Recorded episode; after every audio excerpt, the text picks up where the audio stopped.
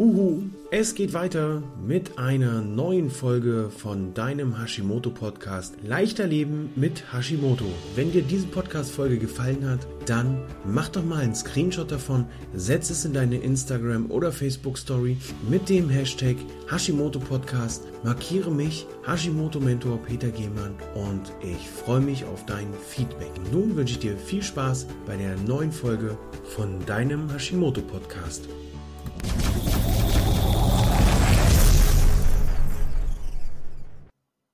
In dieser Podcast-Folge geht es heute um etwas ganz, ganz Einzigartiges, was nur du hast, aber dafür jeder einzelne von uns, aber auf sich abgestimmt. Es geht um dein Immunsystem.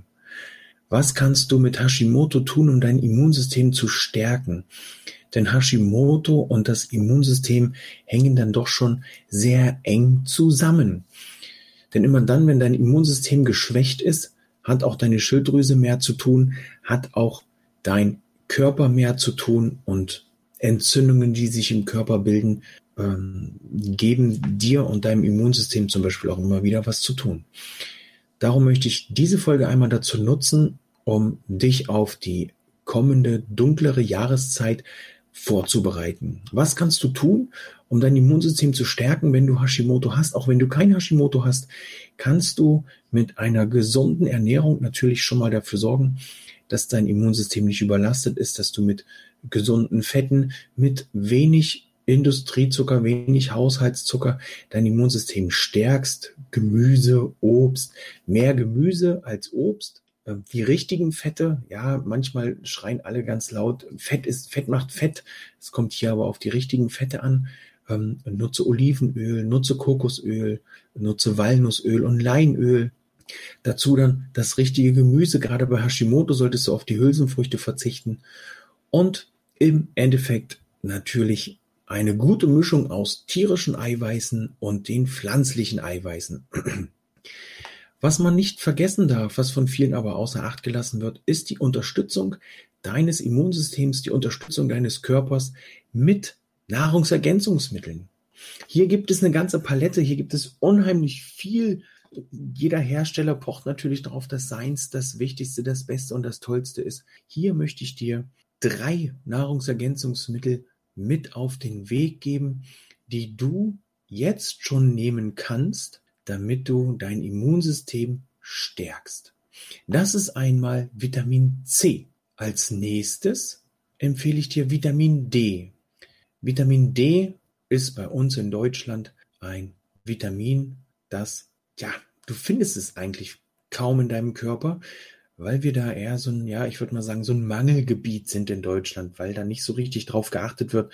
Die Ärzte haben da eher so ein bisschen Sorge, dass man eher zu viel nehmen könnte als zu wenig, weil es natürlich ein Vitamin ist, das gespeichert wird. Und wenn du ganz lange ganz viel davon nimmst, dann kann es natürlich passieren, dass es toxisch wirkt. Aber damit das passiert, müsstest du schon über einen sehr langen Zeitraum so viele internationale Einheiten nehmen. Da müsstest du wahrscheinlich die ganze Flasche trinken, wenn du da so ein Fläschchen hast. Ich möchte dich aber hier nicht zu irgendwelchen Sachen verleiten.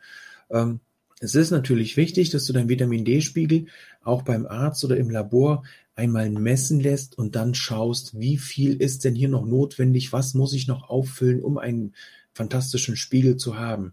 Also bitte verstehe das nicht als Anleitung zum ähm, Überdosieren weil ich gesagt habe, da muss man ganz viel über einen langen Zeitraum nehmen. Also bitte achte darauf, das ist auch individuell für dich wichtig, den Vitamin D-Spiegel im Auge zu behalten. Und beim Zink ist es so, dass man empfiehlt 25, oha, jetzt stehe ich kurz auf dem Schlauch, 25 Mikrogramm oder Milligramm. Das ist natürlich fatal. Da wollen wir nichts falsch machen. Und da schaue ich sofort nach. Denn das sollst du natürlich wissen, wie viel Zink du nehmen darfst. Gib mir einen kleinen Moment. Man muss ja nicht alles wissen. Es ist nur wichtig, dass man weiß, wo es steht. Da gibst du mir sicherlich recht. Ähm, wir haben es gleich. Und zwar beim Zink sind es ta ta ta ta. Zink gehört mit zu den Mineralstoffen. Ähm, ist ein Spurenelement und man munkelt so, circa 10 Milligramm pro Tag ist empfohlen, ist ein Bedarf. Ähm, die Präparate beim Zink sind aber schon so, dass sie ähm, um die 20 Milligramm dosiert sind. Wenn es 25 sind, ist das ja auch nicht problematisch. Zink ist ein wunderbares Fruchtbarkeitsmineral. Wir hatten es in den letzten Folgen schon mal. Ist ein Baustein und Aktivator von mehr als 200 Enzymen.